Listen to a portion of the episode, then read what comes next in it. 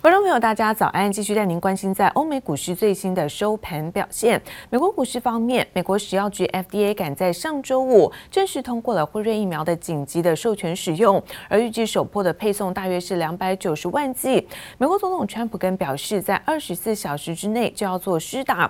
不过现在却传出白宫已在辞职来胁迫 FDA 局长，那么尽速来批准通过疫苗使用，那引发外界相关议论之外，美国现在新一轮经济的刺激方案也持续的卡关，但联邦政府暂时免于停摆。那加上迪士尼强势的买盘进驻，美股看到上周五的部分，道琼是由黑翻红，惊险守住在三万点的大关。但是科技股纳斯达克压回了幅度百分之零点二三。那么在 S&P 五百指数，那中场收在是三千六百六十三点，跌幅部分呢是百分之零点一三。费城半导体压回幅度在百分之一左右，中场呢是收在两千七百。零四点，好，再来看到在欧洲的相关消息，德国在十一月份的消费者物价指数，他们双减，年减百分之零点三，月减是百分之零点八，也就是说通膨表现是差强人意，加上英国现在无协议脱欧可能性会增高，所以看到欧股主要指数也都在盘下震荡，中场可以看到在德国部分压回幅度是百分之一点三六，法国股市呢跌幅在百分之零点七六。由于美国总统川普签署通过短期支出法案，让联邦政府免于停摆，加上迪士尼强势助攻，让美股道琼周五最后由黑翻红，小涨四十七点，守住三万点大关。不过，新一轮经济刺激措施仍然充满不确定性。If people aren't out there spending money on the holiday season, that means that a lot of these folks that got the stimulus checks earlier, they're running out of money now, or they're starting to, or they're starting to, uh, you know. tighten their their belt。由于白宫与民主党还是没有共识，经济刺激方案持续卡关，市场同时关注疫苗安全性。美国食药局 FDA 十一号通过辉瑞疫苗紧急授权，第一批约两百九十万剂。美国总统川普更表示，二十四小时内就会开始施打。We have already begun shipping the vaccine to every state and zip code in the country. The first vaccine will be administered in less than 24 hours. The governors decide where the vaccines will go in their state.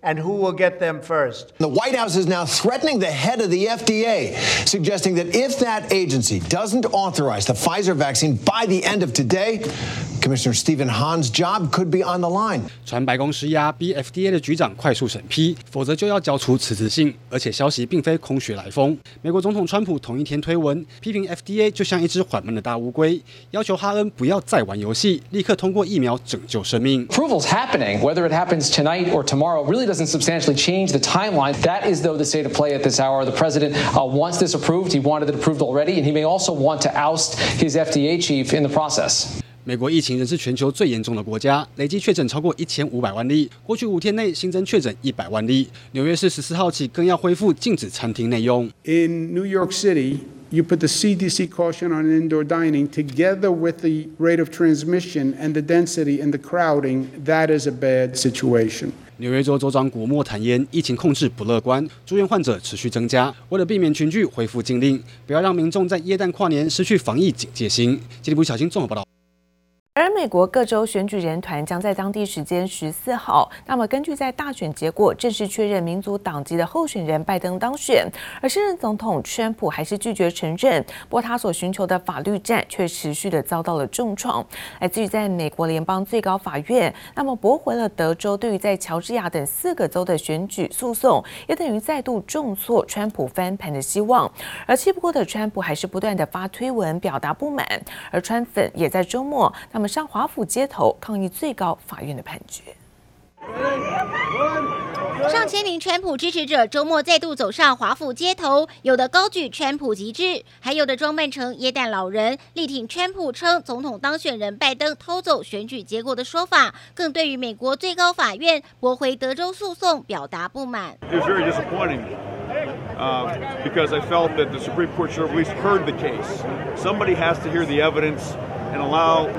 Uh, those of us who believe that the, that the selection was fraudulent, to hear the evidence pan its way out, pan itself out, and make a decision. 德州日前以选举过程违宪为由，要求联邦最高法院裁定拜登在乔治亚州、密西根州和宾州、威州等四个摇摆州胜选结果无效，被川普视为翻盘最后机会。共和党国会议员也联署响应，但联邦最高法院认为舞弊证据缺乏说服力，十一号驳回。就在选举人团将在十四号开会投票确认拜登当选前夕，川普的法律战可说遭到致命一击。Why not include members of the Biden transition team as part of this summit that you're hosting today? Well, we're going to have to see who the next administration is because uh, we won in those swing states and 但川普仍拒绝让拜登过渡团队参与白宫事务，坚称自己赢得大选。发推文表示，联邦最高法院真的让我们非常失望，毫无智慧，也毫无勇气。更说这是一场遭人操控的选举，要继续拼下去。Tweeting the Biden administration will be a scandal-plagued mess for years to come. But now a new target, his own attorney general, tweeting, "Why didn't the DOJ report the Biden matter before the election?" 美国选举人团将在十四号投票确认大选结果，当选人拜登做好准备。但川普除了用推文预言拜登政府将陷入丑闻外，更不满自家司法部长为何早就知道拜登儿子外国生意遭调查，却在大选期间禁止消息曝光。此外传出，川普还有意在卸任前指派一名特别检察官，对于大选舞弊指控以及航特进行调查。记者黄心如、邓邦冠综合报道。而国际热钱持续涌入，在台北汇市看到新台币的升势惊人。上周五盘中呢，最高曾经达到二十八点一六一元，而升幅高达是三点四五角。中场说在二十八点四四元，那么也创下二十三年半以来的新高。台币再度狂飙，周五盘中一举升破二十八点二元关卡，来到二十八点一六一元新高价位。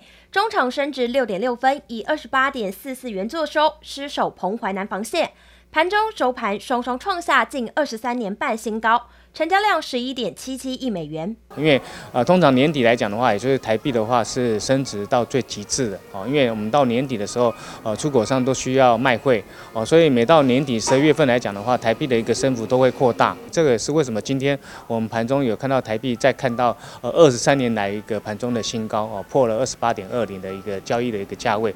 外资汇入与出口商抛汇双重压力下，台币垫高趋势难以扭转。但美元指数贬到二零一八年四月以来最低后，华尔街有机构认为美元暂时有转强的可能。摩根士丹利策略师的报告就减少美元做空部位。外汇专家分析，有实质美元需求的民众可以以汇兑时间代替汇兑价格，点出美元换汇甜蜜时间点。你要去摸底，去换得比较多的美金来讲的话，在十二月的最后一周是比较甜蜜的一个时间点。你目前看起来的话，我们预期未来半年到一年，呃，甚至还是有在下跌五个 percent 以上的一个空间的哈。所以，我们倒不不建议的话，你这时候贸然的去抢进了哈。那如果你是有实质需求的美金的话哦，倒是可以趁年底的这一波了。美元贬值趋势不变，相反，近期强势货币澳币无惧中澳贸易战，持续上涨到超过两年半新高，零点七五五澳币兑一美元，自三月低点大涨百分之三十七。澳币对台币汇率周五则来到二十一点六一元，今年以来涨幅约百分之一点一一。专家点出，逢拉回可以买进澳币，如果以美元汇兑更划算。如果有稍微拉回到零点七四的话，是比较呃逢低可以介入的一个买进的一个价位。你如果是要分散一些币别的话，倒是可以趁啊，如果澳币对台币啊回到二十一以下的话，你可以逐步介入去买一些进来。专家分析，在央行积极组升台币情况下，未来一年澳币涨幅可能会超越台币，也让换汇投资持续成为市场话题。记者叶伟玲、吴国豪台北采访报道。而鸿海董事长刘扬伟在上周六出席了第一届台湾量子科技共识论坛。那针对在科技业在明年的景气走向，刘扬伟也大方回应，包括电动车、五 G 开放架构带来的设备新商机之下，预估明年上半年的景气将会持续走强。好，我觉得整个趋势今呃明年的上半年一定比今年的上半年好嘛，一定的吧，是不是？鸿海董事长刘扬伟表情看上轻松，笑笑表示，明年上半年景气相比今年一定更好。刘扬伟十二号出席第一届台湾量子科技共识论坛，大方回应部分远距订单需求会延续到明年，因此乐观看待明年上半年业绩及整体 ICT 产业将持续成长。那我们可以看到的是什么？EV 一定非常好，电动车一定非常好，啊，那这个属于 ICT，啊，ICT 整个 ICT 看起来是已经平坦了，已经 mature 了，就是这个呃 server，啊，或是五 G 相关的这个、这个替换，啊，大概这个我想趋势是这个样。刘扬伟再次强调，在电动车五 G 开放架构带来的新设备商机下，渴望为电子产业带来新气象。而未来在电动车领域，将不排除与苹果等客户有更多合作机会。另外，针对苹果 iPhone 12对台积电等厂商启动砍单和近期严重缺料问题，刘扬伟则表示不会有太大影响。因为我们做的都是 OEM 的，这个大部分都是 OEM 的 business。那 OEM 的 business，这些部分呢，绝大多数都是我们客户他们在掌握。那影响可能是对他们影响比较大，对我们的影响，我们是收代工费嘛，啊，零件是啊我们的这个客户的事。刘扬伟表示，接下来全球布局脚步和计划依旧不变。对于墨西哥骇客一事，也将做好全面防范动作。不过，刘扬伟提到，明年全球景气能否持续走强，还是要观察疫苗施打状况。另外，刘扬伟也亲自分享量子相关技术发展，让外界一窥红海在量子运算领域的布局蓝图。我觉得台湾呃发展量子啊，这个这个契机大概就也就是在这三五年。那我们的优势就是我们的半导体的产业，所以我们如何在应用上，还有工程上能够呃赶上，我觉得是台湾的一个非常重要的机会。刘扬伟看好量子计算在未来将大步跃进，会以千倍计算速度超越传统。许多国家政府积极推动，五年内会是蓬勃的新兴产业。而未来在联网时代，资安也将是重要一环。红海持续掌握量子科技，要再创半导体奇迹。记者曹德林、黄彦章台北采访报道。而晶圆代工厂世界先进考量在疫情的发展，决定将大型的年终尾牙延到明年上半年来择期做举办，而预算呢会全数的留用，公司也将会加码奖金。另外则是在诚意代工大厂聚阳，受到了在传统淡季影响，这一次十一月份税前的盈余来到一点四七亿元，也比十月份大幅度缩水百分之四十一点二。八寸晶圆代工厂世界先进十一号发布讯息，由于新冠病毒防疫考量，大型尾牙将会延后举办。如果明年夏天还是无法举办，会把活动预算发给同仁。另外，由于业绩成长，为了感谢员工一年的辛劳，将发放台湾厂区员工每名一点五万元奖金，新加坡则是每名七百一十新币奖金。成衣代工大厂巨阳持续受到传统淡季影响，十一号公告十一月税前盈余一点四七亿元，虽然月减百分之四十一点二，但是年增百分之十四点九，EPS 约零点六七元，累计前十一个月税前盈余二十五点零八亿元，年增百分之九点二，赚赢去年一整年，EPS 约十一点四亿元。法人预期巨阳第四季获利也可望保持年增。工具机大厂东台十一号在法说会指出，因为中美贸易战和肺炎疫情冲击，今年前三季营收下滑近三成，毛利率也因为大环境景气和汇率等等双重冲击降到百分之十九。不过，集团目前在手订单达到三十二亿元，订单能见度到明年上半年，其中以大陆市场较值得期待，主要是汽车以及 PCB 设备的贡献。今年受到疫情和汇率双重影响，整体营运。明年状况可望优于今年，朝获利目标迈进。证交所统计，十一月全体上市公司营收总计新台币三兆三千四百四十三亿元，较去年同期成长百分之十一点三。